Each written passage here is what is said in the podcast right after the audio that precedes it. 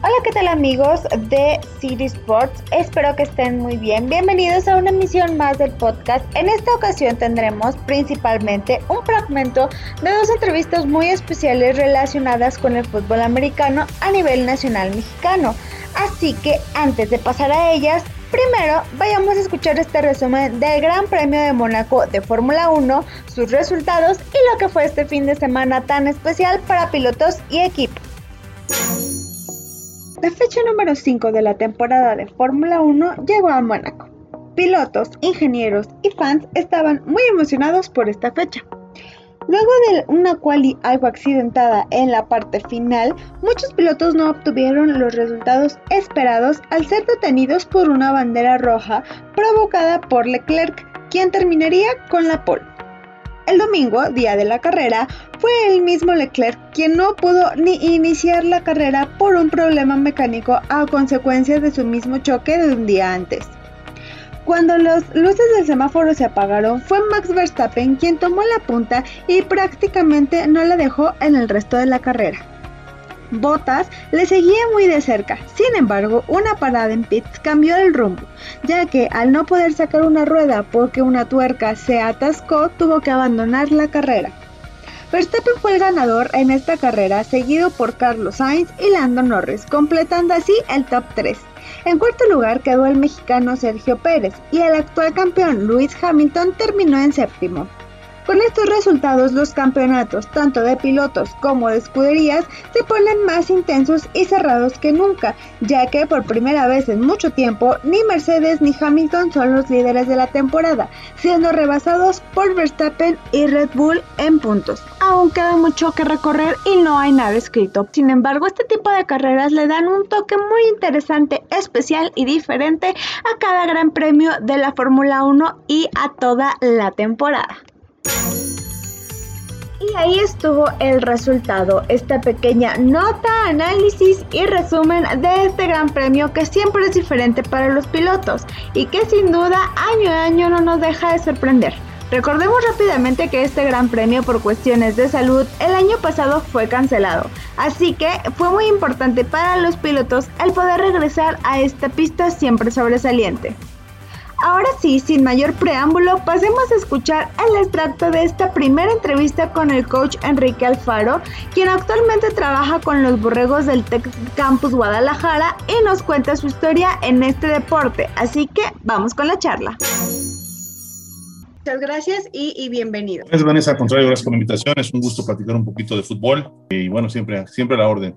Qué bueno estamos aquí. Muchísimas gracias. Bueno, oh, coach, cuéntenos cómo es que eh, inicia su historia en, este mundo del deporte. Mira, eh, en el fútbol propiamente, eh, inicié muy chico, en ese, inicié cuando tenía siete años. Ahora yo no, no tenía idea mucho de lo que era el fútbol americano, ni siquiera pedí jugarlo, ¿no? mi papá siempre ha sido un gran aficionado al fútbol americano y a mi hermano menor y a mí nos llevó, a mí de siete a las seis, empezamos a jugar. Y bueno, pues me atrapó, ¿no? A esa edad, realmente a esa edad, eh, porque te comento, por ejemplo, mi hermano jugó solo un par de años y dejó de jugar, ¿no? Yo, sigo, sigo, todavía metido en este, en este mundo fútbol americano, pero ahí empecé, empecé en el club, en el club Politos, allá en, en, el rumbo de Indavista, aquí en la Ciudad de México. Estuve ahí jugando varios años, después estuve en el Club Cobras, y ya para categorías más, más, más grandes pasé a Pieles Rojas del Instituto Politécnico Nacional, donde jugué intermedia y mi liga mayor. Y ahí ya a esos, a esos, a esos niveles, desde que estaba yo empezando, sobre todo en intermedia, comencé a coachar en juveniles, cuando estaba mayor, pues, juveniles, infantiles, intermedia, y así empecé un poquito a meterme en el mundo del fútbol americano sin, sin planearlo mucho. Realmente es que pues, me encantaba el fútbol americano, me encantaba jugar, pero no, no era como que mi objetivo ser entrenador, ¿no? era disfrutar el momento de, de jugar y, y, ver que, que, y hacerlo bien, ¿no? Eso para mí era lo importante, me fue, me fue bien en mi, en mi vida deportiva como jugador. Y, y, cuando estaba yo ya a punto de terminar de, mi elegibilidad, eh, bueno, ya cuando terminé en, en, el 95, el coach Clemente Carmona, que en ese entonces era coach, head coach de Piedras Rojas, me hace una invitación para continuar coachando eh, o para continuar en el staff, ahora como, parte, como parte de, de entrenadores en, en Liga Mayor y así continúo, ¿no? Yo eh, lo hacía también eh, eh, compaginando también mi, mi, labor como profesional. Yo soy abogado de profesión, tengo una maestría en educación y, este, y bueno, me ha gustado mucho siempre la docencia. Ejercí la mayor parte de, de, de, mi mi vida el derecho corporativo, es, parte de lo que me he dedicado mucho tiempo, pero bueno, el, fútbol americano me fue jalando, me fue metiendo más. Eh, el Politécnico hace algunos años, eh, ya, varios, ya casi 15 años, me hicieron una invitación para ser el head coach de Burros Blancos a su regreso y bueno, pues ahí, ahí tomé en el 2006 a Burros Blancos ya como un entrenador de tiempo completo. Eh, dejé en un lado el, derecho porque ya no podía estar compaginando las cosas como lo venía haciendo desde ya varios años. Este, y me dediqué, me dediqué a esta gran pasión que es ser entrenador, desarrollar jugadores, de transformar este, realidades de, jóvenes que tienen proyectos, tienen ideas, ideales que estamos aquí para dar un granito de arena a esos, a esos, a esos objetivos. Y bueno, fue como, fue como fui, fui, fui avanzando en Burro Blancos, estuve 10, eh, 11 años. La verdad es que eh, es, es, es, yo cuando empecé dije, bueno, voy a dejar el derecho porque el fútbol no, yo sé que como coach no tienes mucha vida, es decir, eh, en México es muy pequeño el, ambiente de fútbol americano, entonces como head coach no puedes estar mucho tiempo porque, bueno, hay cambios ¿no? naturales en las organizaciones. Y dije, bueno, pues un, rato voy a estar escuchando que gran pasión y después ya regresaré al mundo del derecho, ¿no? Eh, pero bueno, pues fui, fui, avanzando y, ya ahorita te puedo decir que llevo 15 años como head coach y sigo en el fútbol americano, ¿no? En algún momento lo dejaré, pues seguramente sí, ojalá que tenga mucho tiempo porque me encanta hacer lo que hago, pero hoy en día sigo involucrado, hoy en día ya, estoy en, los borregos salvajes de Tec de Monterrey Campus Guadalajara, eh, soy el de, de, esta, de, este, de este campus. Y bueno, pues seguimos en, el fútbol, he estado trabajando en selecciones, he estado trabajando en equipos de Liga Mayor, en equipos profesionales, tuve el gusto de estar en los Mayas de la Ciudad de México en la liga profesional eh, que surgió hace unos años, la LFA, y fuimos ahí bicampeones, los, los campeonatos que hubo los gané, los gané head con Mayas, y bueno, pues eso, eso bueno, a, grandes rasgos y en, tres minutos es, es, la manera en que llegué y fui desarrollando el fútbol americano este, en, en, ¿no? ¿Cómo poder, eh, como coach, el seguir alentando a los, a los jóvenes, a los jugadores y que cada año entran nuevos y que realmente su tiempo de vida es, es muy corto y que a lo mejor muchos entran con aspiraciones de que, ay, si yo quisiera jugar en la NFL, ay, si yo quisiera irme a conseguir una beca en Estados Unidos para poder brincar a lo profesional, que se tiene como toda esa expectativa pero se dan cuenta de que en México también hay un gran nivel, que, a lo mejor no se ha de la manera comercial como muchos quisiéramos, pero, pero que realmente la liga eh, tiene gran talento y que, bueno, eh, poderlo preservar. Claro, bueno, coincido contigo totalmente. El fútbol americano hoy en día eh, no se ha explotado como, como debería ser. Es, es, un, es, un, es, un, deporte que tiene un nivel muy alto hoy en día, la verdad, muy, muy alto. Ha cambiado mucho. Hoy te puedo decir que el fútbol americano que estamos jugando el día de hoy, el que jugamos hace 10 años, ha cambiado principalmente por los atletas con los que contamos. ¿no? Hoy en día el, el, énfasis es en el desarrollo atlético de los jugadores y eso nos permite tener mejores jugadores cada día. ¿no? Eh, en, este, en este planteamiento que, que me haces, Vanessa, yo te puedo decir, mira, eh, sí, de repente los muchachos, eh, pues bueno, está, está, lo que ven en la televisión, ¿no? La NFL y quieren todos llegar a la NFL y ojalá que, que, muchos lleguen. Tenemos ahí un par de muchachos ahorita que están en, en mexicanos que están en, en, en de práctica o buscando hacer roster, ojalá lo consigan este, allá en, la NFL, pero realmente es algo complejo, ¿no? Eh, yo te puedo decir que en el fútbol de Estados Unidos, en el fútbol de Estados Unidos, en, ese monstruo que tienen ellos de, de estructura de fútbol americano, de todas las, tienen más de, tienen más de 700, 800 universidades que tienen programa de fútbol americano, todas las divisiones de la, de la 1, 1AA, 2 y 3 y solamente el 1% aspira, eh, tiene una posibilidad real de llegar y llega a la NFL, 1%, ¿no? Entonces es muy complicado. Aquí nuestra obligación, evidentemente, no es romper sueños, es alentarlos, pero también tener eh, eh, objetivos muy claros. Nuestro objetivo no es mandar ni crear jugadores para que se vayan a la NFL y sean profesionales, definitivamente. Ese no es nuestro objetivo. Si alguien tiene esa intención, pues tiene que, no, no, no pertenece al programa donde estamos nosotros. Nuestro objetivo definitivamente es que tengan carreras deportivas colegiales exitosas en nuestro país y que tengan y que salgan de, después de ese proceso con un título profesional bajo el brazo. Eso, es lo que buscamos, gente graduada después de un proceso de cuatro o cinco años en, el programa en el que estamos. ¿no? Eh, evidentemente, si el talento que, el que desarrollaste, la disciplina, el compromiso con el que enfrentaste el, el, trabajo, te lleva a poder aspirar a jugar una liga profesional en México, como hay muchos también que están ahorita llegando a Canadá, pues adelante, si pudieran llegar a la NFL, excelente, pero yo creo que más que, que otra cosa es, más que tener ese objetivo para llegar, es, es trabaja, trabaja muy fuerte, haz las cosas como se te piden, haz, da un poco más de lo que, de lo, que, de lo que se, te, se, te, exige siempre y el, el resultado te va a dar solo tu nivel te va a llevar a crecer y a crecer y, en algún momento poder ser candidato a, a, probar suerte en alguna liga metacolegial, ¿no? Tanto en México como en Canadá, en Estados Unidos, inclusive ahorita se está abriendo una liga muy importante también en Europa, también podría ser una opción, ¿no? Pero, pero creo que es eso, es decir, tienen que entender que nuestro fútbol americano es colegial y, y es, eso significa que tú vas a estudiar y vas a representar a tu escuela mientras estás jugando fútbol americano, ¿no? Entonces, si tú ves el fútbol americano colegial como un medio para llegar al profesionalismo, pues yo insisto que más bien es una consecuencia más que un objetivo. ¿no?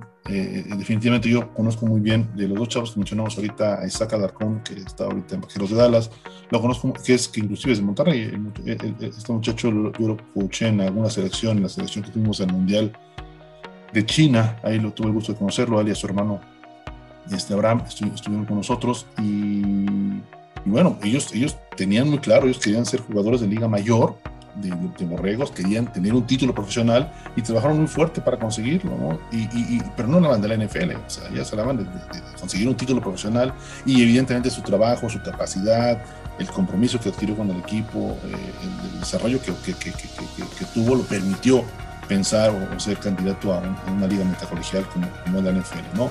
Eh, pero, pero creo que esa es la parte, tengo que mucha claridad en que, que, los muchachos tienen que buscar graduarse. A eso vienen un programa de fútbol americano en el de Monterrey, en la Autónoma de Nuevo León, en la UDLA, en la UVM, en el Politécnico, en la UNAM. A donde vayan, el énfasis es académico.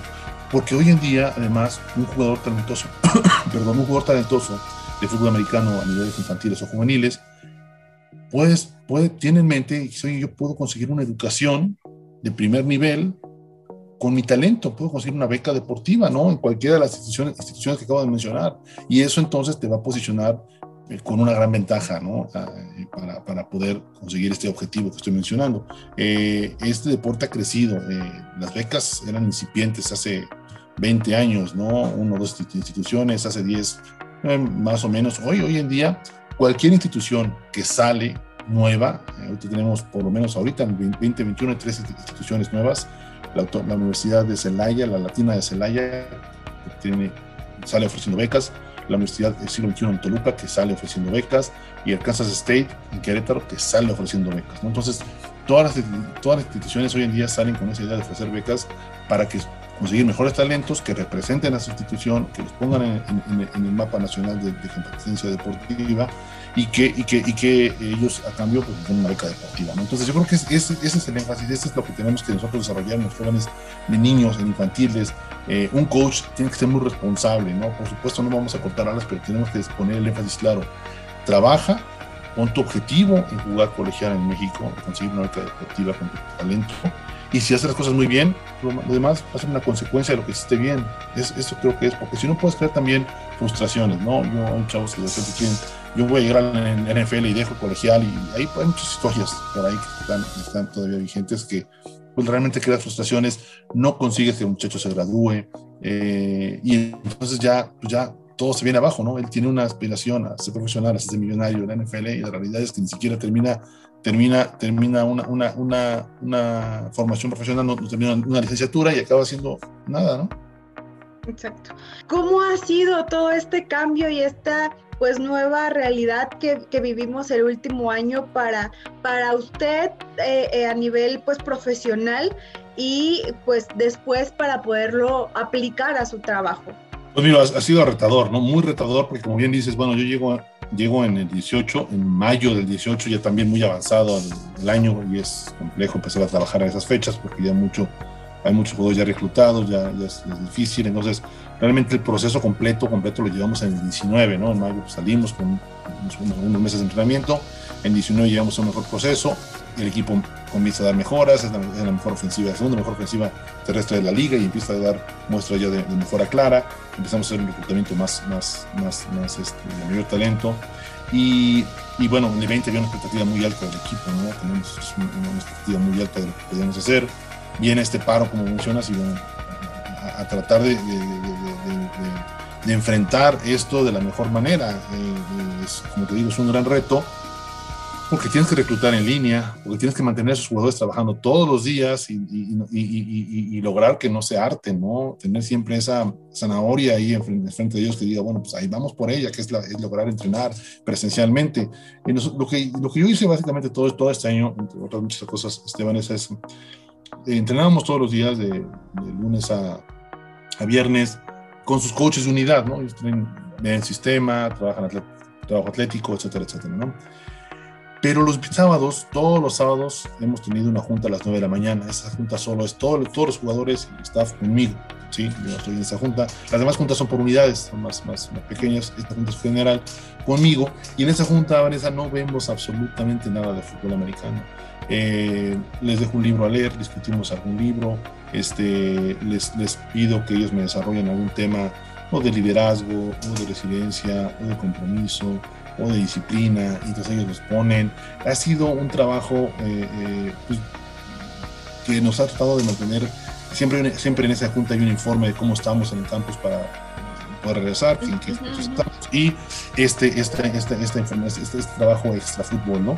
Y ha funcionado muy bien, hemos leído algunos libros, en, el momento, los de liderazgo, etcétera, etcétera, y, y, los chavos han producido también interés por hacer las cosas, entonces eh, nos ha funcionado muy bien y es, es, algo que les mantiene ellos siempre con esa, con esa ganas de, de regresar. Te puedo decir que el día de ayer, en el grupo que tengo con ellos en WhatsApp, les mandé, porque ayer me dieron la autorización para empezar a entrenar en la parte atlética el día lunes, entonces mandé, bueno, pues ya podemos entrenar y bueno, están felices, ¿no? Están muy contentos, la realidad es que están, están ellos ya ansiosos por regresar y se han mantenido muy, muy, muy, muy bien ellos en, tanto en la parte académica como en la parte deportiva irregular, muy heterogénea la, la, preparación, porque como tú bien señalas, bueno, hay quienes tienen la posibilidad de tener unas barras y unas pesas en su casa, pero hay quienes tienen que usar garrafones de agua y, y, botes con tierra porque no pueden conseguir otra cosa. Entonces, sí es heterogénea la preparación. Ahorita que agradecemos, por lo menos con una parte del equipo que nos reza a todos, porque también tenemos residencias y las residencias no están habilitadas hasta más adelante. Pero bueno, esta una parte del equipo, entonces eh, vamos a tratar de tener una, preparación más heterogénea, pero es, es a través de hacer actividades no, todo es fútbol, no todo es exigencia, hay que, hay que hacer otras cosas, hay que, el, bonding que te decía, la vinculación con los jugadores, no se hace hablando de fútbol ni exigiendo, porque en el fútbol somos muy demandantes, somos muy exigentes, se hace tratando de, conocer más a los jugadores. Un jugador, eh, eh, un jugador se entrega, Vanessa, totalmente y cree totalmente en ti cuando él siente que, tú le, que, él te importa. Entonces, buscamos eso, ¿no? Que el jugador sepa que nos importa, porque eso ya nos importa, pero tiene que saber que nos importa y los, regaños van a estar, pero también va a haber los reconocimientos y, el, trabajo es el común denominador y es lo que ellos tienen que tener muy claro, ¿no? El trabajo para conseguir un objetivo, es lo que ellos tienen que tener todo el tiempo y siempre estamos también teniendo eh, eh, mediciones, ¿no? Constantemente tienen, eh, aunque estamos en la pandemia, tienen semanas de trabajo, hay, unas, hay pruebas atléticas, ¿no? Entonces, ¿cómo estás? ¿Has avanzado? ¿No has avanzado? Hay retrocesos, hay avances, y ahí vamos también con ellos avanzando en, esos, en, el tema básicamente atlético, ¿no? En algunos procesos es los más sencillos y más cortos. Muchas gracias por, por compartirnos esto y por dejarnos mucho más claro todo, todo lo que involucra al fútbol americano aquí en, aquí en México. Al contrario, Vanessa, es un gusto platicar de fútbol americano, es un gusto platicar con, con ustedes el día de hoy. Eh, eh, ojalá que que esta plática pues deje, de siempre un, un, granito de arena en, el interés de la gente por conocer más de fútbol americano. La verdad, la, la pasé muy bien, siempre a la orden. Y... De la entrevista con el coach Enrique Alfaro, sin duda un personaje completamente relevante e importante en el área del fútbol americano en México, que ha tenido muchos logros, así como pudieron escucharlos de su propia voz. Sin duda, esperemos poder tenerlo más adelante para poder hacer una actualización de cómo va su equipo, ya que regresen a la normalidad conforme nos lo permite la situación que vivimos. Y ahora vamos a pasar al fragmento de esta segunda entrevista que tuvimos y es una parte bastante complementaria. Sin duda es una parte fundamental de poder conocer lo que los coaches hacen para su trabajo y poder tener en forma y bien dirigidos a sus jugadores.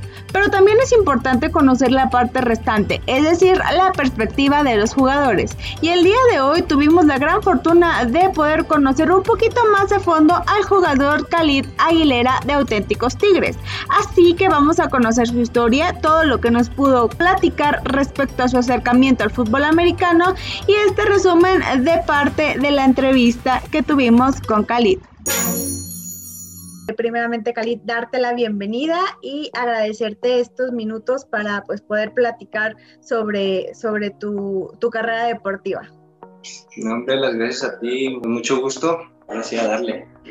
pues sí, eh, que nos platiques cómo es que eh, tú inicias en, en, este mundo de, del deporte, de fútbol americano. Yo empecé desde los nueve años, todo ocurrió por, por mi mamá que de regalo de cumpleaños me, me, regaló como a un deporte, entonces yo escogí americano porque en ese tiempo conocí a un, a un amigo que estaba, él jugaba colegial, pero jugaba en Estados Unidos, entonces era el típico chavo grande, pues yo lo veía muy como una admiración, entonces escogí ese deporte y, llegué a Cuernos Largos de Aguascalientes.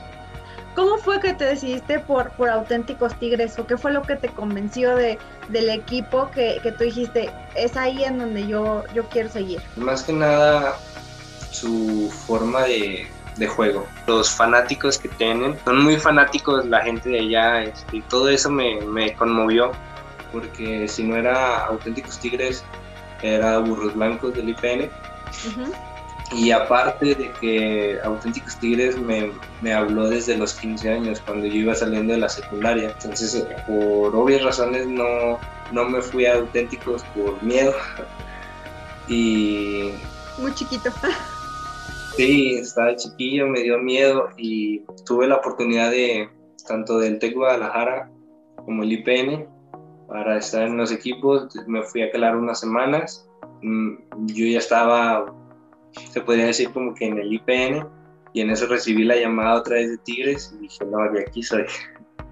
¿Y cómo fue que para ti se dio este, este cambio? ¿Cómo fue tanto en lo, en lo, de lo deportivo eh, hacia lo, lo personal, el, el, hacer este cambio de, de, equipo, el llegar a conocer gente nueva, a poder eh, acoplarte a un nuevo equipo, nuevas formas de entrenar, todo este cambio que, que tuviste incluso pues de ciudad? Pues sí, estuvo un poco complicado los, los, primeros meses, como todo, porque pues me fui de ceros. Toda mi familia es, es de Aguascalientes, yo básicamente me fui solo a Monterrey. Pues es un sueño que siempre he querido y yo sabía que si llegaba a un, a un equipo de alto nivel en México, podría impulsar a, a más. Siempre con las metas claras se puede lograr cualquier cosa. ¿Cuánto tiempo llevas ya eh, de que, bueno, te llegó esta oportunidad y te fuiste a Monterrey? Ya va para cuatro años. En el 2017 eh, empecé. ¿Cómo ha sido para ti el, el, pues, tratarte de adaptar a estas nuevas condiciones? Mira, sinceramente los primeros meses para mí fue fabuloso porque yo lo vi como una oportunidad para, para crecer físicamente. Este, yo lo vi como estando en mi casa, teniendo a mi familia que me apoye con ese el aspecto de las comidas y todo eso, pues entonces ya tenía un poco más tiempo para dedicar más a, mí y al, al, deporte. Entonces, para mí los primeros meses fue fabuloso, pero ya el paso del tiempo este, fue como, chale, extraño mucho entrenar, extraño mucho pisar el campo. Empezó, pues sí, yo creo que a todos nos, como a todos nos pegó, el no poder al extrañar tu, tu, rutina diaria que tuvieras allá, que fuera pesada, pero le extrañas. Por estos programas de alianzas que hay entre las ligas mexicanas y americanas, eh, pues realmente les abren una ventana y una oportunidad real a los jugadores de aquí. ¿Y eso a ti cómo te motiva o cómo te hace sentir el hecho de que al final del camino, o si tú haces las cosas bien, realmente haya una, una oportunidad para ti en, en, pues en lugar de tus sueños prácticamente. Pues ahorita es, sí es, o sea, sí me motiva demasiado eso al saber de que jugadores con los que he tocado físicamente contacto, que ya están allá, sí me da, me impulsa mucho eso, pero a la vez este eso mismo también me da como que un poco de mi realidad, ¿sabes? Entonces, mi realidad, ¿a qué me refiero? A que a lo mejor no tengo las cualidades necesarias como para, estar allá, pero sigo teniendo esa motivación, mm, a lo mejor no para la NFL, pero para la CFL este, de Canadá, y más porque en, en Tigres han, han, han, ido muchos jugadores para allá. Entonces, mi meta ahorita a largo plazo es, es, es la CFL de Canadá y estando allá, a lo mejor si me va bien, eh, saltar a la NFL. eh, ¿cuáles eh, son como estas metas más cercanas que te pones dentro de, de tu misma carrera?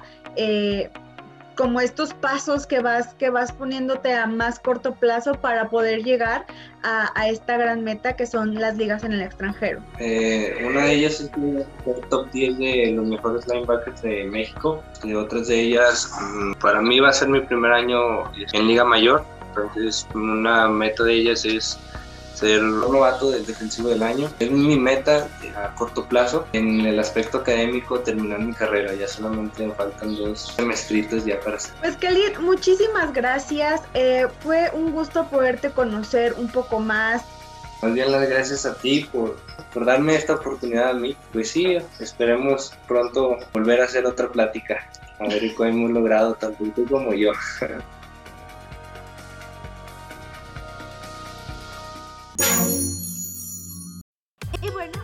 escuchar las palabras de Khalid Aguilera, sin duda un jugador del cual seguiremos escuchando su nombre, ya que como él lo menciona, apenas comenzará su carrera en la Liga Mayor, así es que tiene mucho futuro y sin duda estaremos bastante al pendiente de él y los logros que vaya alcanzando. Sin duda son dos entrevistas que tuvimos el día de hoy muy interesantes, bastante enriquecedoras y eso que solamente son fragmentos. Así que si gustan escuchar ambas entrevistas completas, las pueden consultar en nuestro sitio web a partir de este momento. Ya están disponibles, así es que en la sección de fútbol americano nacional pueden encontrar y ver las veces que gusten estas entrevistas y demás información que se puede consultar referente a este deporte, aprovechando que ya están por allá. Y bueno amigos, de mi parte es todo. Se termina una emisión más del podcast el día de hoy. Espero que les haya gustado, que estén muy bien y que no se pierdan la siguiente emisión, ya que les tendremos mucha y más información referente a sus deportes favoritos. Yo los leo en comentarios estando muy al pendiente de su retroalimentación y siempre sus respuestas son muy bien recibidas. Mi nombre es Vanessa Molina y los espero con gusto en la próxima.